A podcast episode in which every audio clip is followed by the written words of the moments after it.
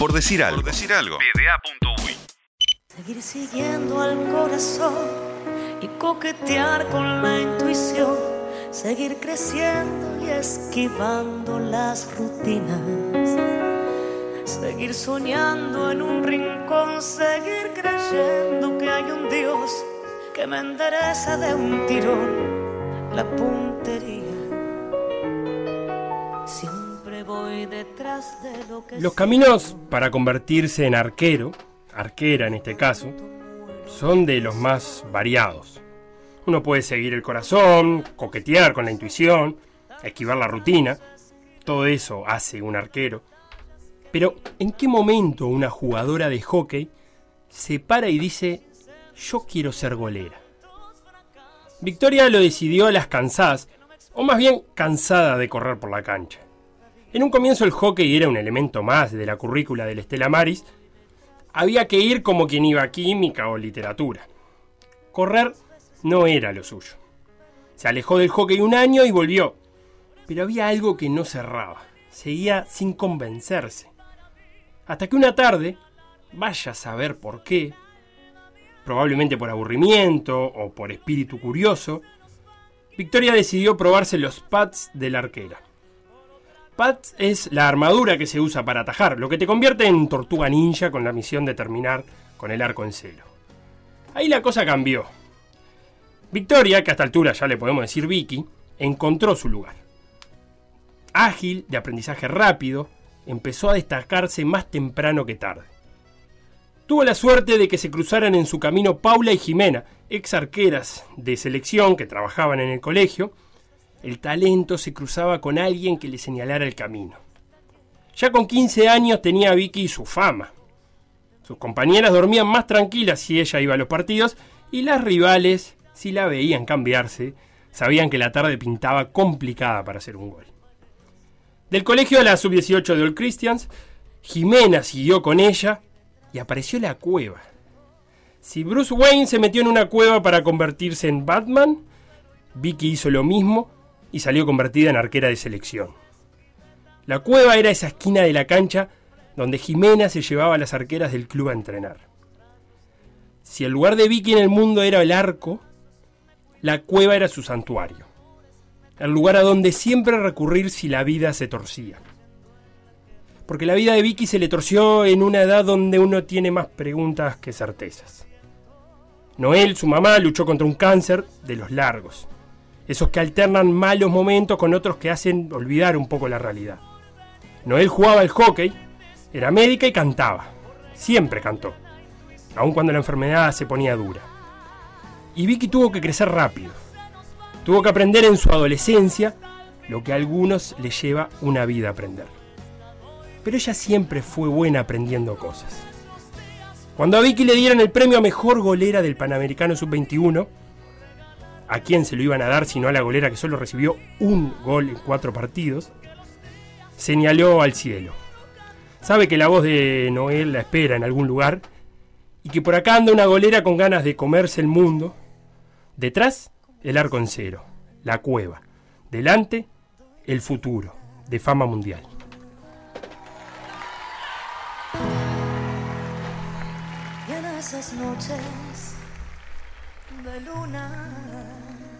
Victoria Bate, golera, vicecampeona panamericana y clasificada al primer mundial de la historia de cualquier selección uruguaya de hockey sobre césped. Bienvenida. Hola, muchas gracias por esa introducción. La verdad que impresionante. Nunca me imaginé que iban a tener tan detallado todo, todo el recorrido. Eh, muy emocionante, muchas gracias. Tenemos que agradecerle a, a Jimena que sopló algunos datos. Sí, sí. Eh, te tengo que empezar preguntando por la cueva. Eh, y principalmente por la música que sonaba en la cueva. Porque me comentaron que, que se entrena, pero se entrena con música. Es obligatorio entrenar con música. Sí, sí, sí. Teníamos una de nuestras compañeras, éramos varias arqueras, éramos como cinco arqueras que íbamos a entrenar en ese horario. Y había una que siempre traía música y hasta hacíamos coreografía con los pads. Era como parte del todo el poder ir y hacer cosas locas con el equipo de arquera, porque claro, el equipo de arquera te autoriza a hacer cualquier cosa, total, estás... Está Es, es como, es un disfraz, ¿no? O sea, como cuando uno va a una fiesta de disfraces, ¿viste? Se pone el disfraz y atrás de la, de la máscara eh, pasan cosas. Claro, claro. ¿Y qué tan común es eh, tener en, en- en los clubes esto, que una entrenadora arquera y un, y un lugar donde todas las arqueras del club entrenen juntas? Para nada común. Esa es la realidad. Por lo general en los clubes eh, no existe un espacio dedicado a las arqueras. Eh, pasa mucho que, bueno, si el ejercicio que están haciendo tiene tiro al arco, buenísimo, te, va a tocar participar, pero a veces pasa que, que no tienen tiro al arco y que, bueno, te quedas ahí esperando un rato hasta que, hasta que te introduzcan al- a la práctica.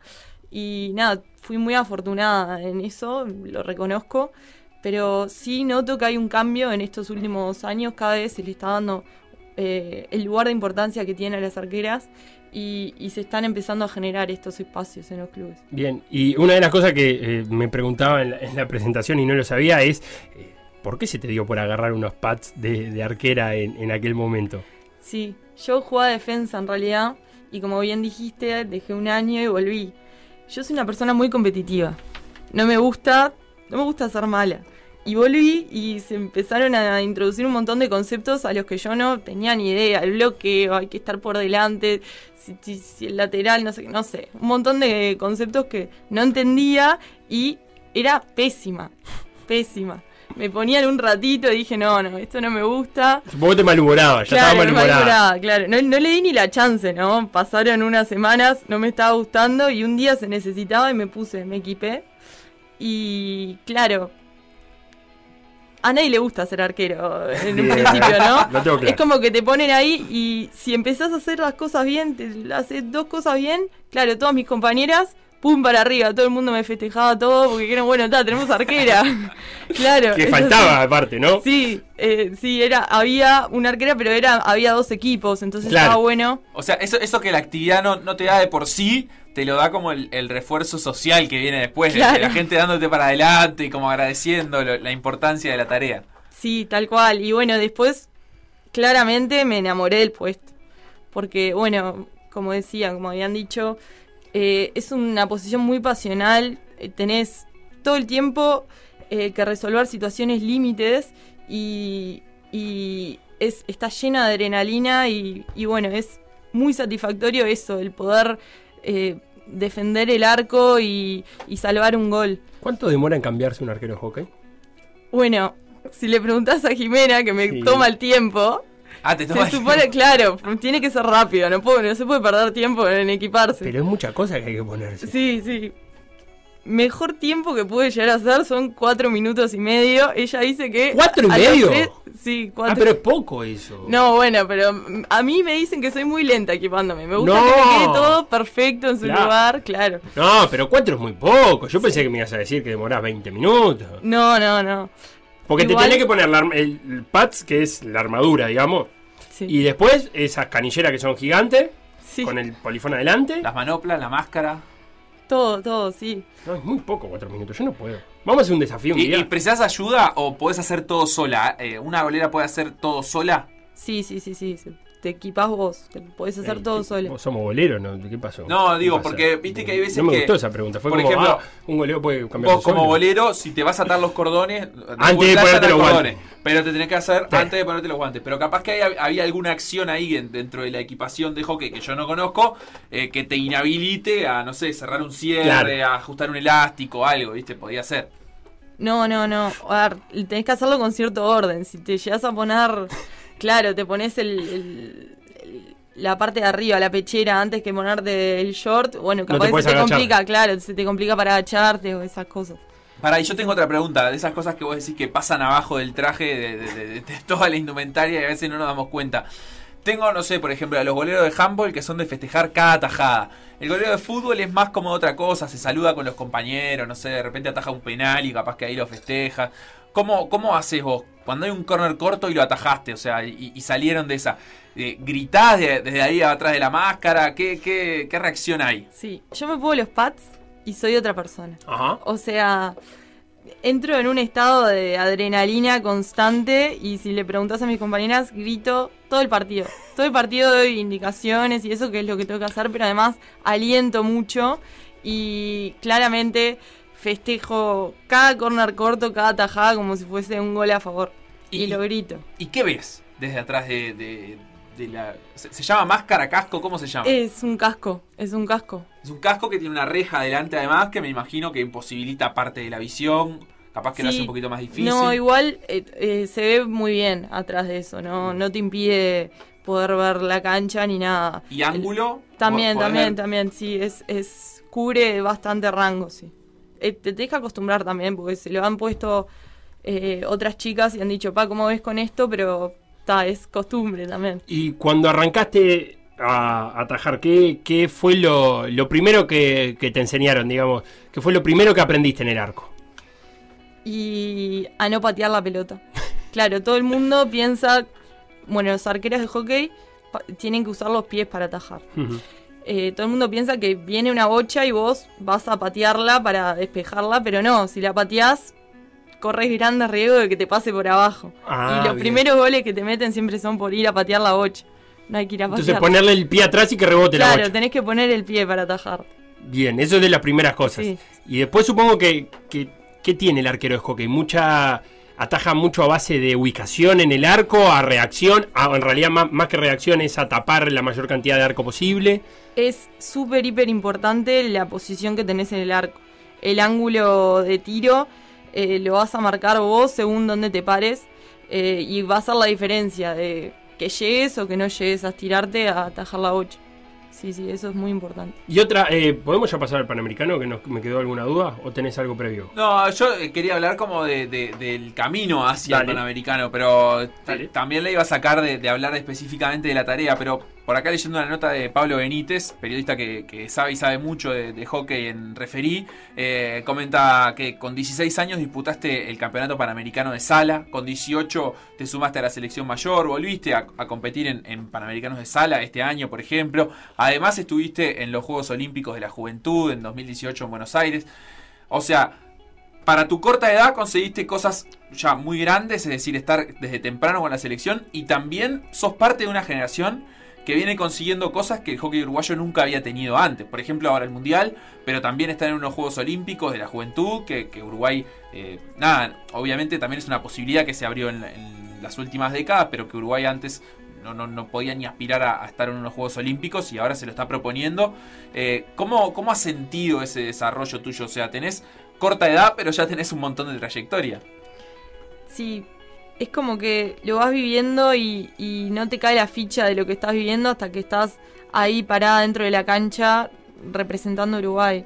Eh, yo soy una apasionada del hockey y, y todas las oportunidades que se me presentaron siempre las, las tomé y las traté de disfrutar a un 100%. Y eso, a mí me encanta entrenar. Entonces era llegó un había un momento que estaba en tres selecciones distintas para cosas distintas y yo intentaba ir a todas las prácticas igual de todo porque me encantaba. Claro, y ahí, y ahí cómo cambia tu, tu personalidad o tu forma de ser, porque no debe ser lo mismo compartir una selección juvenil para ir a unos Juegos Olímpicos de la Juventud que estar con una selección mayor que va a, a jugar, no sé, a Enoshima, a Hiroshima, donde fue la, la Hockey Series, o sea, a, a un torneo de nivel mundial con mayores, o sea, ¿cómo, cómo actúas ahí? Bueno, yo soy muy tímida, en realidad. Me cuesta mucho entrar en confianza en, en grupos nuevos. Eh, con la sub-18 en su momento cuando fuimos a los juegos ya era distinto porque, bueno, son mis amigas, ya habíamos tenido procesos antes y, como que cumple otro lugar. La selección mayor como, bueno, ahí en ese momento cuando fuimos a Hiroshima estaba como más apichonada porque me, cuesta soltarme pero cada vez voy como encontrando más mi lugar, ya en el sala, en el último hace, hace unos meses, ya me sentí mucho más cómoda y es, bueno, es un proceso interno que, que tengo que ir haciendo. ¿Qué diferencias hay entre sala y, y pasto, cancha de agua, como quiera? Sí, se juega con menos jugadoras, son, son seis contando la arquera que entra en la cancha. Eh, la cancha es más chica. ¿Y a vos La- en el arco intervenís más veces? Inter- sí, la arquera tiene un papel mucho más importante. Eh, bueno, la bocha no se puede levantar, que eso es... ¿Mismo es- tamaño de arco? El arco es un poquito más chico. Sí, sí, sí. Bien. Así Y- que te- eh, se complementan, quiero decir que, que- que vos podés sacar cosas del sala y aplicarlas a la cancha. 100%. La arquera de sala tiene que es una arquera mucho más agresiva. eh, se tiene que animar a ir para, para adelante, a achicar lo más posible porque los tiros ahí son en milésimas de segundo. Es, es mucho más rápido el juego. Claro, y ahí en todas esas experiencias que venís mencionando, ¿qué, qué jugadoras más grandes te, te dieron como entrada, te, hicieron como sacar esa timidez de repente? Sí, una jugadora muy importante para mí fue Milagros Algorta, que fue la capitana ahora en el Sala, que me viene acompañando desde mi primer viaje de Sala, que compartí habitación con ella, obvio, me pusieron con ella porque, claro, me iba a ayudar a soltarme.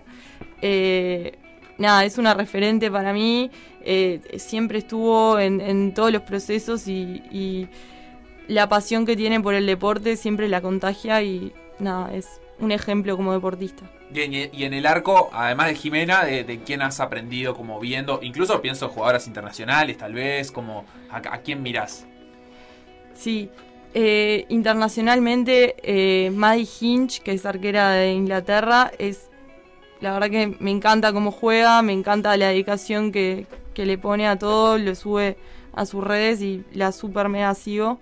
Y después acá eh, una referente muy importante fue Bachi, que es, bueno, arquera, fue arquera sí, de sí, durante selección. muchísimos años de selección, sí, sí, sí.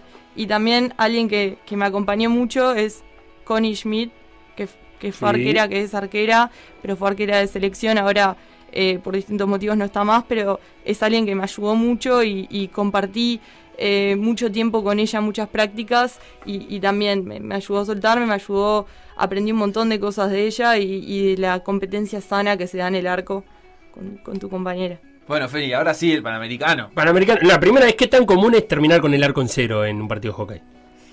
es bastante difícil, en realidad eh, no lo podíamos creer, iban pasando los partidos y el arco se, se mantenía, dijimos, está, la final hay que mantenerlo un 100%, no se nos pudo dar, hubiese estado increíble Porque también. el, fue, el camino fue 0 a 0 con Argentina el primer partido.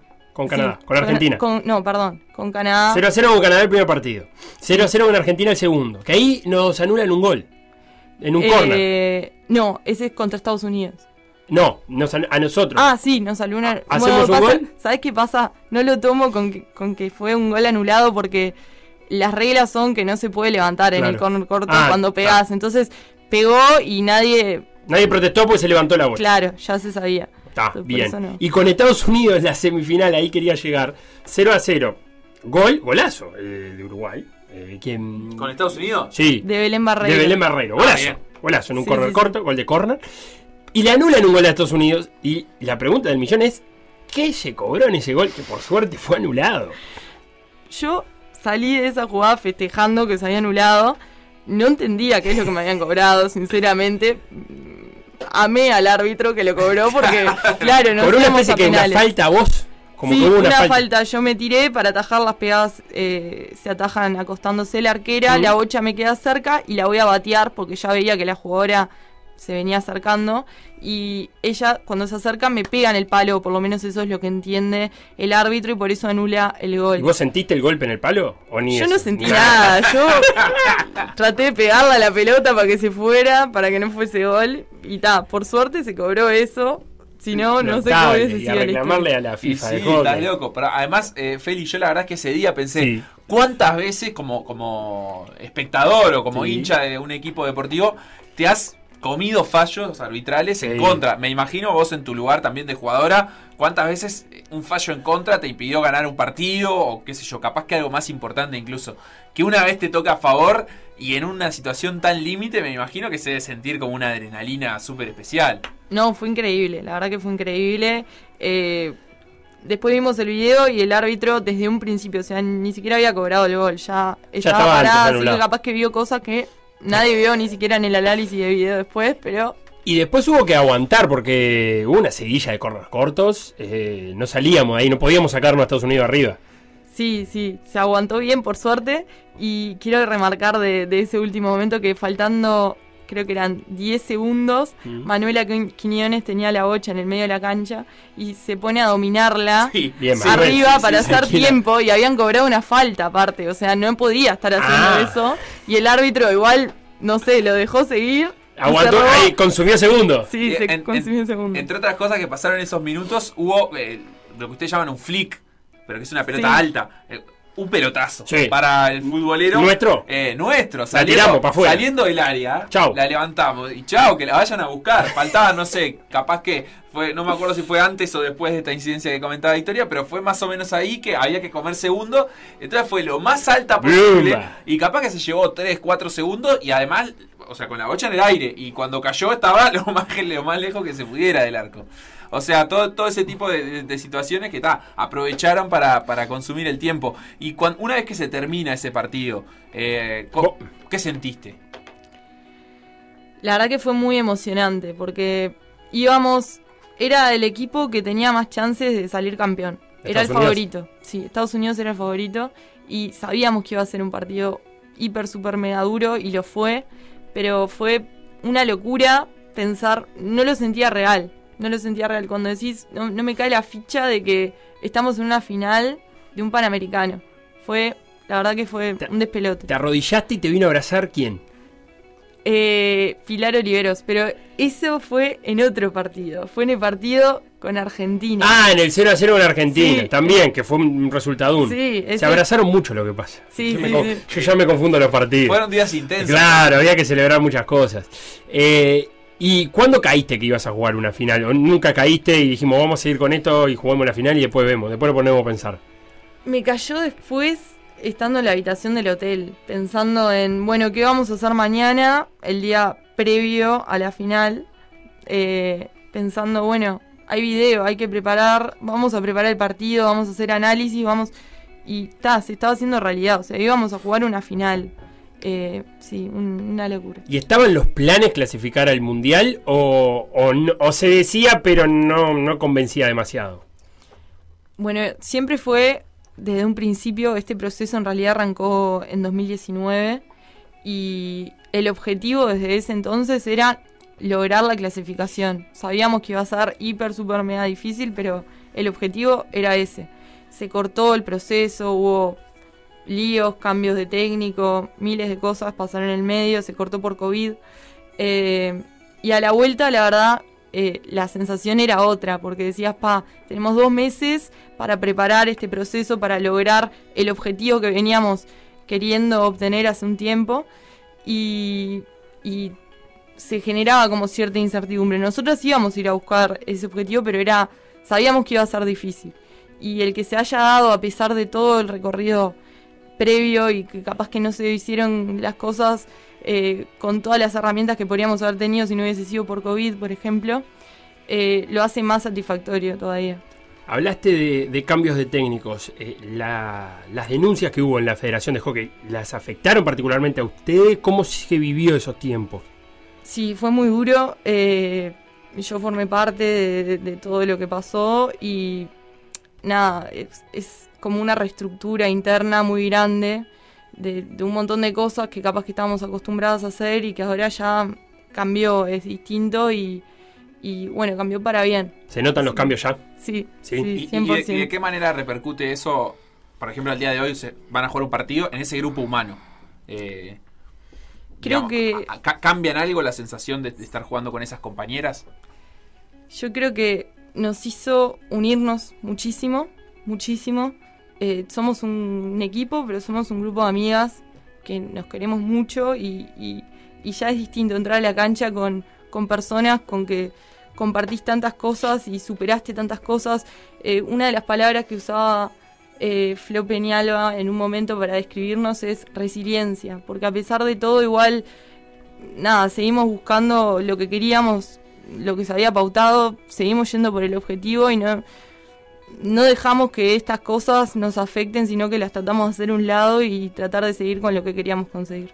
Me imagino además que superar este tipo de, de cosas y ver cambios reales en, en- en la federación también es algo que debe fortalecer mucho al grupo.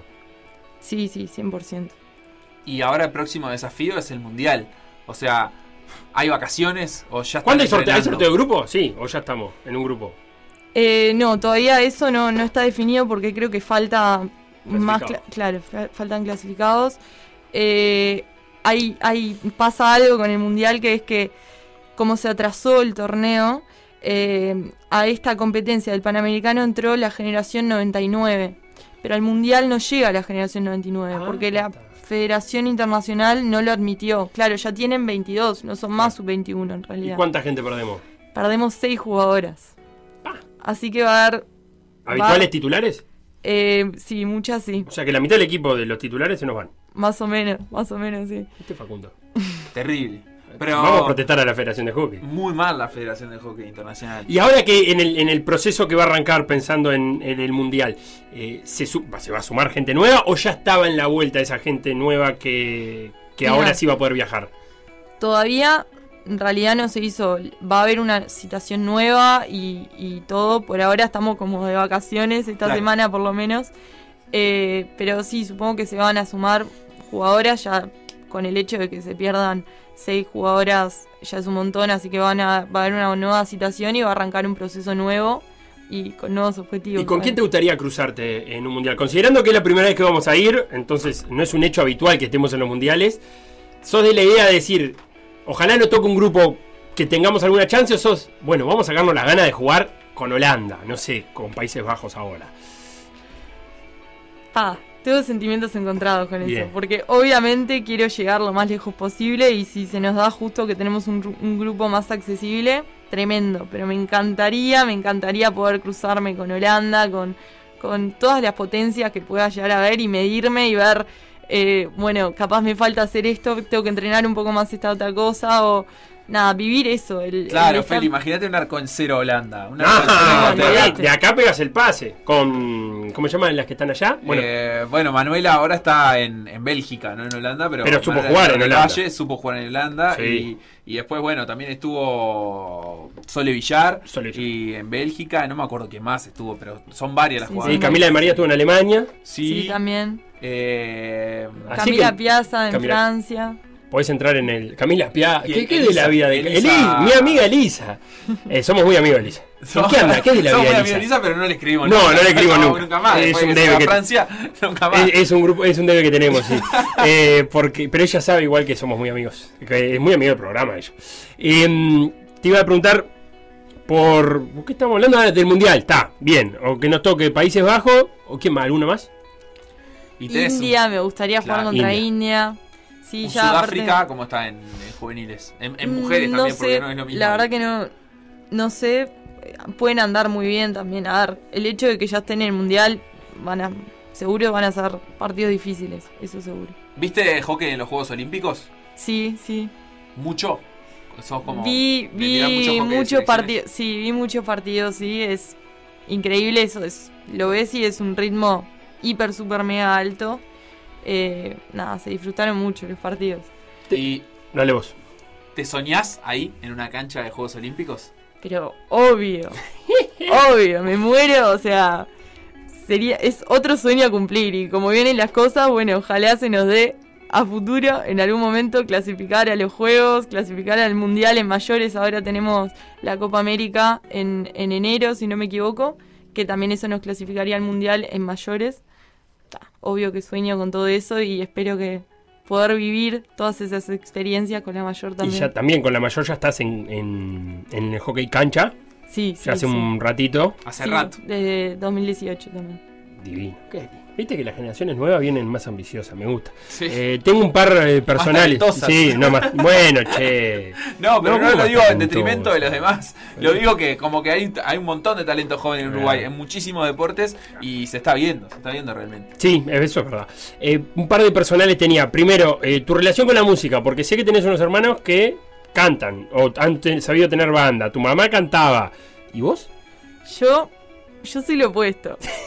A mí y a mi padre, mi padre sabe un montón de música, yo no sé tanto, pero yo con la música la verdad que intenté, ah, hice clases de guitarra, toda la mano, pero no, no era lo mío. No, no, no, agarraste el oído de esa, No de esa agarré- parte de la familia, no. Esa parte de la familia no, y es, es bastante cómico, porque vamos a la casa de mi tía y todos cantan. O sea, reunión familiar, sobremesa, sacan la guitarra, los y, instrumentos ahí que y vos aplaudís. Sí, sí, yo miro, aplaudo. ¿Qué se canta en la familia en esas reuniones? Eh, oldies, más que nada. Mucho oldie. Mucho oldies, sí, sí, sí. Y la otra es, ¿qué música llevas vos a la cueva? Que me contaba eh, Jimena que eh, no era una música que iba en consonancia con lo que estaban buscando de activar un poquito. Bueno, era música más... tra- Yo soy más tranqui en eso. ¿Qué escuchás vos? Escucho más tipo rock eh, uruguayo, cosas así. Más, me gusta mucho No Te Va a Gustar. Bien.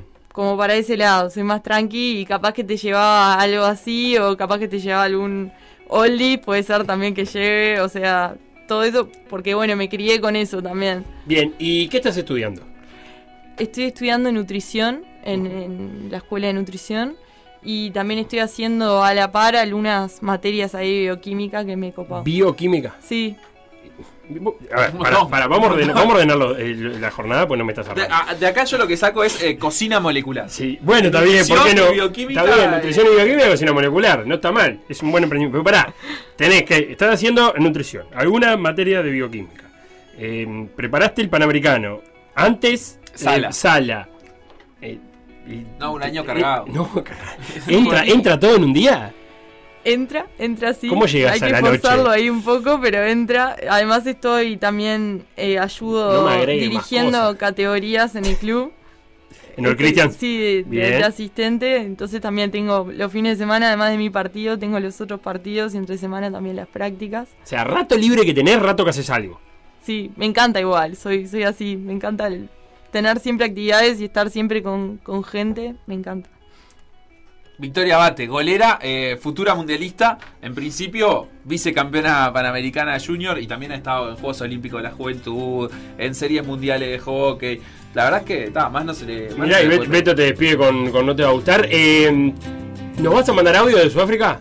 ¿Te podemos Uy, pedir audios? Sí, sí, sin duda. Me gusta, viste, ya tenemos una enviada. Listo, ya conseguiste. Otra golera enviada.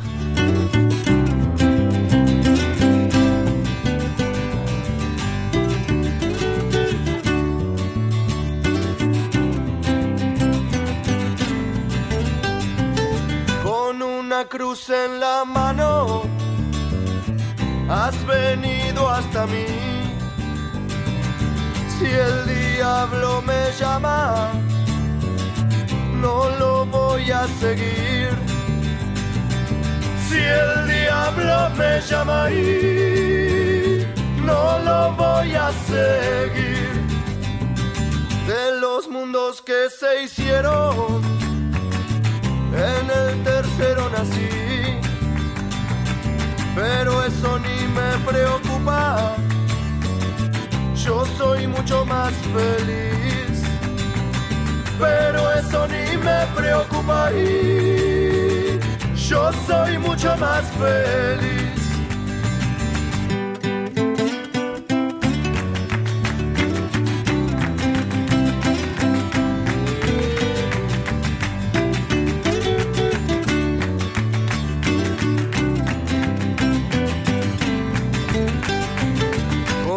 Una cruz en la mano, has venido hasta mí. Yo soy mucho más feliz si el diablo me llama ahí, yo no lo voy a seguir. Yo soy mucho más feliz